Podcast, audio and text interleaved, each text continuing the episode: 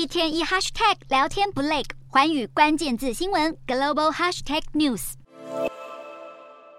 国台办新任发言人陈冰华十三日首次亮相，身为福建人的他，开场就以流利的闽南语向台湾民众问好。不过谈到民进党，马上板起严肃面孔。在陈冰华发表对台言论同时，中共中央国务院也推出会台政策，简称二十一条意见。中国官媒新华社指出，二十一条意见的主要目标是将福建建设成台湾民众前往中国定居落户的第一家园，其中。力度最大政策是取消台胞在闽暂住登记，鼓励申领台湾居民居住证，完善台湾民众在闽购屋定居落户，实现院落进落。究竟是惠台还是地雷陷阱呢？有不少人质疑，当局只是想趁福建房产滞销，以取消台人在福建暂住登记和鼓励定居落户、纳社保等方便友善的条件。吸引台资挹注，并且利用台商推动经济复苏。也有专家解读，中方在此时发布意见，可能与中共中央政治局常委、全国政协主席王沪宁十一日当选中国和平统一促进会会长有关。因为此举不但能强调王沪宁的对台角色，并且助长他的气势，也象征着北京当局对台统一策略的组合拳。